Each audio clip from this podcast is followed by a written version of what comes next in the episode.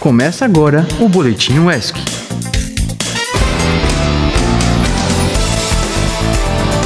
Fala galera, bom dia, boa tarde. Eu sou Bruno Samuel e seja bem-vindo a mais um Boletim UESC. Olá pessoal, eu sou Kelmani Fernandes e começa agora mais um Boletim UESC.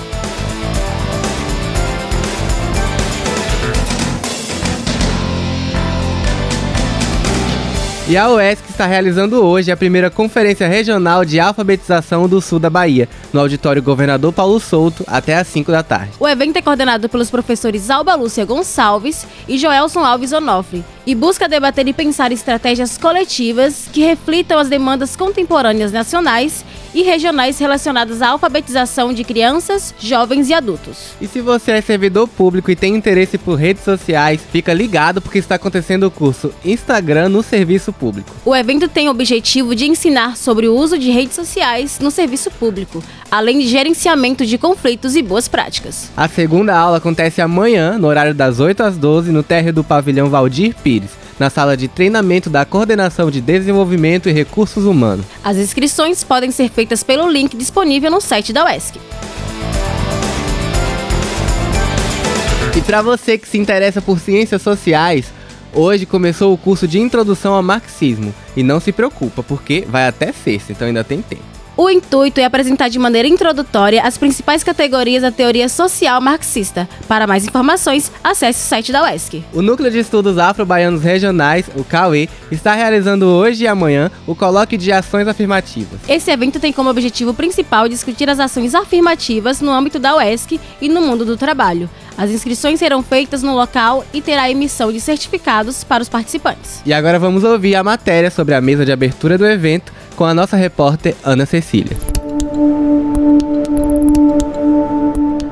Programa de Ações Afirmativas aqui na UESC está em vigor desde a sua aprovação em dezembro de 2006, após analisar as experiências de implantação em outras instituições como a UFBA e a UNEB. Mas o que mudou de lá para cá na permanência da comunidade acadêmica da UESC? Com o intuito de refletir novas ações que atendam às demandas atuais de estudantes, professores e funcionários da instituição, o Núcleo de Estudos Afro-Baianos Regionais, o CAUE, realiza nos dias 13 e 14 de junho o Colóquio de Ações Afirmativas do CAUE, no auditório da Torre Administrativa. E para falar mais sobre o colóquio do CAUE, estamos aqui com o professor Lucas Costa. Olá pessoal, bom dia. Um prazer estar com vocês.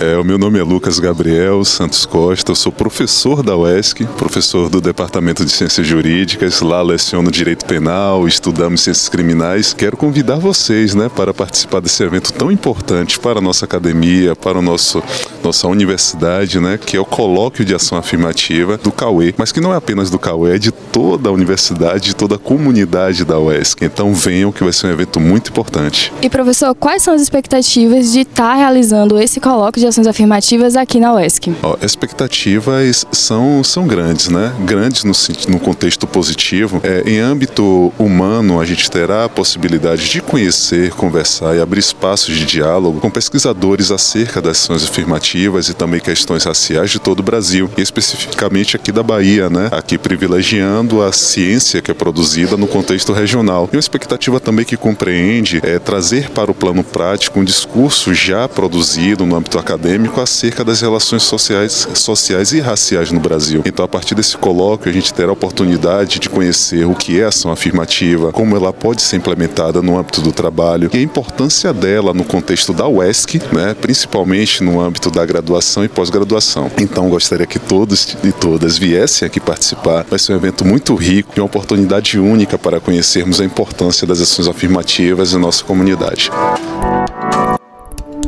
Estamos conversando agora com a representante da Secretaria de Cultura, a mestre Lainha.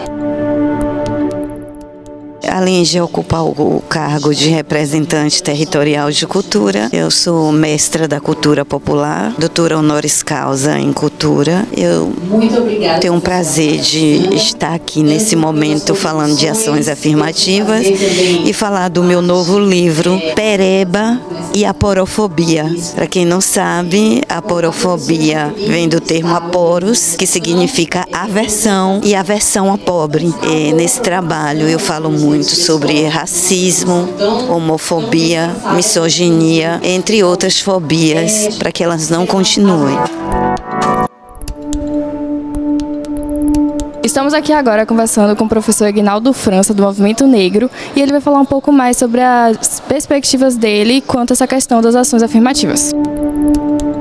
Como ex-estudante da universidade, você enxerga diferenças positivas na autoafirmação entre a comunidade docente e discente hoje em dia? A diferença entre docente e discente não existe. O que era antes continua hoje, não é diferente. É, se em relação às discussões que estão tá acontecendo sobre ações afirmativas, isso sim, porque se antes nós víamos estudantes é, passar por situações de racismos ou ter medo de se autoafirmar dentro dessa universidade, hoje nós temos dispositivos que fazem desses estudantes estudantes mais fortes dentro da universidade, mais participativos. Então, estudante indígena, estudante negro, e agora com a discussão sobre os estudantes trans, ciganos. Então, assim, as, as ações afirmativas ela vêm para fortalecer esse diálogo entre docente e discente, entre discentes com discentes, entre docentes com docentes, e assim a comunidade acadêmica discute o que é ações afirmativas. E você estava falando durante a mesa um pouco sobre as suas experiências, né? E como é que foi que a arte impactou na sua vida e como pode impactar também na vida desses desses estudantes? A arte ela deve, deve ser um instrumento para a educação. Da mesma forma que ela me educou, eu a utilizo como, como, como um instrumento também de educação. E trabalhando relações étnico-raciais, a arte ela é instrumento principal na minha fala com o público, seja ele intelectual, seja o público analfabeto. A arte ela vai conseguir atingir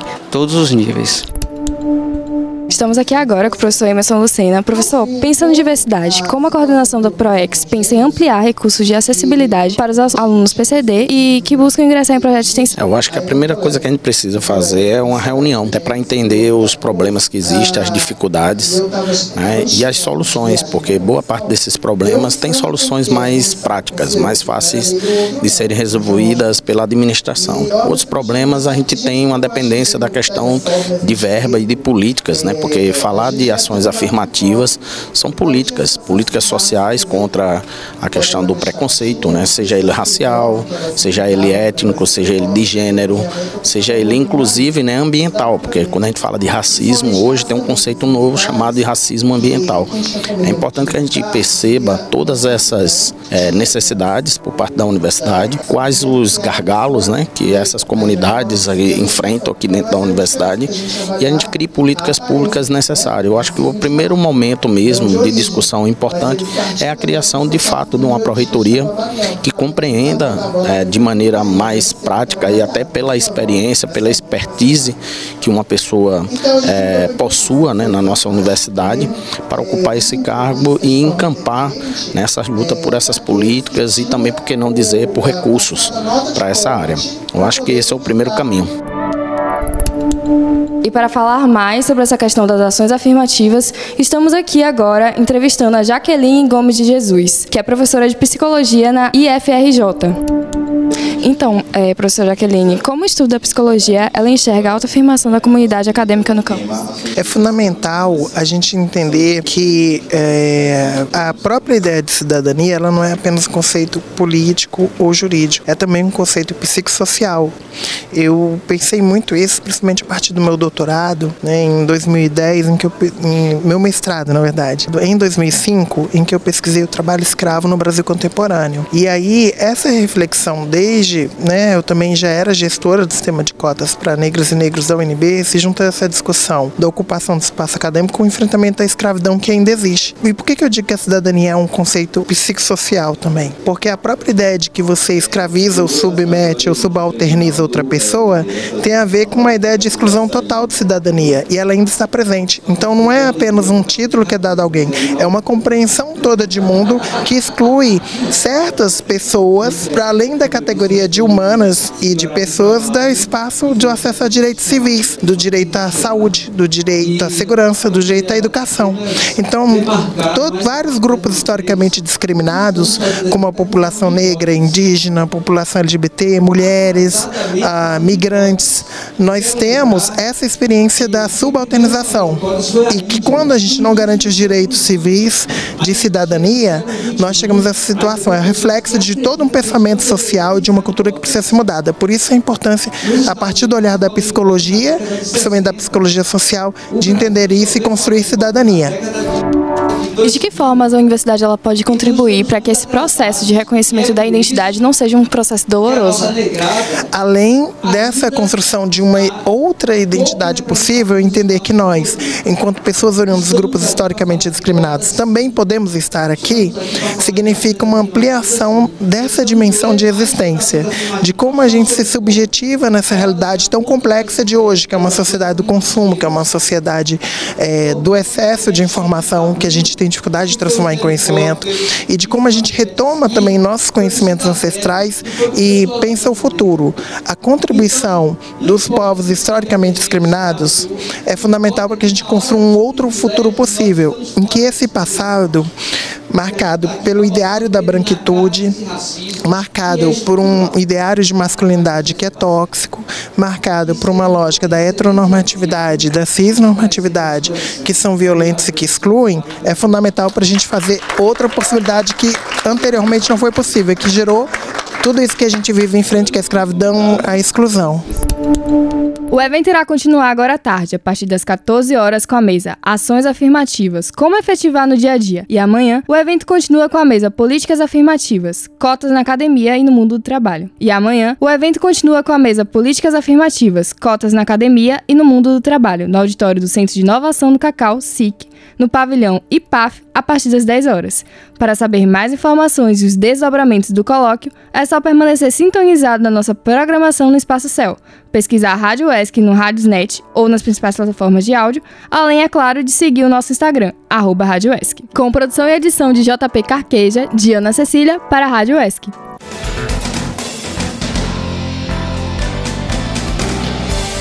Muito obrigado, Ana. Bom, e você que está aí ouvindo, sabia que o projeto Horto Florestal está com processo seletivo aberto para a vaga de social media? Pois é, uma oportunidade aí, hein? É isso mesmo. A Horto é um projeto de extensão que busca pesquisar a produção de mudas de espécies nativas. Ficou interessado em participar? É só acessar o link na bio do Instagram, arroba E lá tem todas as informações. E para você que está com a carteira de vacinação atrasada, temos uma boa notícia. A Prefeitura de Itabuna realizará, por meio da Secretaria Municipal de Saúde, a imunização contra a influenza e Covid-19 com a vacina bivalente. A campanha acontece hoje e amanhã, das 2 às 5 da tarde, no estande da CL na Praça Adame. E atenderá pessoas a partir de 6 meses de vida, no caso da influenza, e para a bivalente, pessoas com mais de 18 anos que tenham sido imunizadas com a dose de reforço há pelo menos 4 meses. E nas unidades básicas de Itabuna, também vai ter vacinação no período da manhã, das 8 às 11 horas, e à tarde, de 1 às 4. Para a vacinação de adolescentes de 12 a 17 anos, está sendo aplicada a primeira, segunda ou terceira dose da Pfizer. E para adultos e idosos, a vacinação da primeira ou segunda dose contra a Covid-19. E é necessário apresentar cartão de vacina, CPF ou cartão do SUS, além de relatório médico atualizado dos últimos seis meses para aquelas pessoas que apresentam comorbidades. E agora vamos falar de forró, que a gente tá no mês de junho, São João chegando aí. E você que tá procurando um forrozinho hoje, confira agora a matéria que o repórter Igor Fonseca fez sobre o oitavo café junino. Sexta, eu hei de ver você bater em minha porta. Hoje é 13 de junho, o dia de Santo Antônio, uma das três datas principais das festas juninas. E para marcar a data, o Departamento de Ciências Econômicas, juntamente com o curso de Economia, está promovendo mais um café junino, popularmente conhecido no campus como o Forró de Economia. A organização é encabeçada pelo professor Omar Costa, que nos contou um pouco sobre as origens do evento. O café junino surgiu da necessidade que o curso tinha de ter uma atividade cultural que integrasse alunos e professores. Então, estamos já na oitava edição, mas ele surge dessa necessidade. Ele foi desenhado muito da tradição regional, né? Por isso que a gente dá o nome de café junino e não festa junina. A ideia é de que as pessoas se integram, cada um traz um prato e a gente comemora o São João a partir dessa experiência de cada um contribuir é, na ornamentação, trazendo os pratos, os professores contribuem também para a banda. Então todo mundo ajuda de algum jeito. Pensando nisso, a nossa equipe conversou com duas discentes do curso de economia.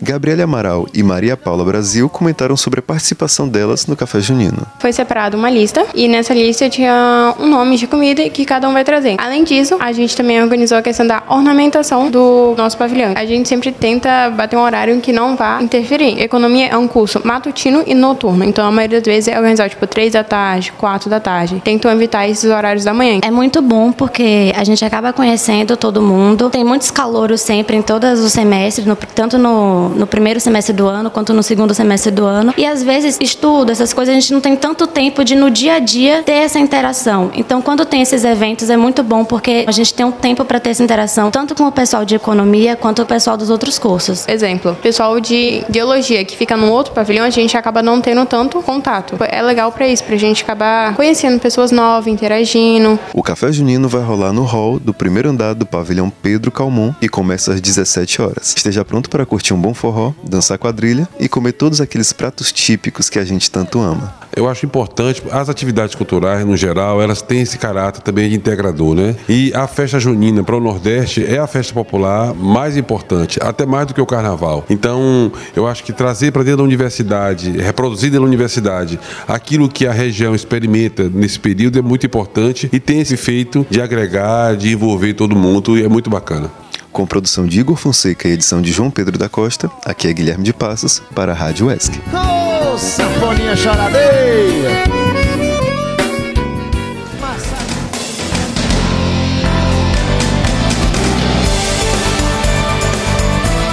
É isso aí, Igor. Valeu pela reportagem. Mas agora tá chegando o horário mais esperado do dia, com Thaísão, que vai ter hoje no cardápio do RU. Olha, hoje temos carne cozida, toscana assada, pirão, arroz branco, feijão de caldo, pepino e chuchu com cenoura. E na opção vegetariana temos soja, aquele cardápio bem diversificado, grão de bico e arroz integral. Bom, então é isso, ouvinte. Se você quer acompanhar mais a nossa programação, é só colar no aplicativo Radiosnet e no Spotify para ouvir os outros episódios do boletim. E se você tem interesse em divulgar algum projeto ou informação, é só enviar o um e-mail para produção.radioesc@gmail.com. E não esquece de acompanhar a gente aí também nas redes sociais. Esse foi o Boletim ESC de hoje. A gente fica por aqui. Obrigado por nos ouvir. Obrigada, tchau, tchau. Esse foi o Boletim ESC.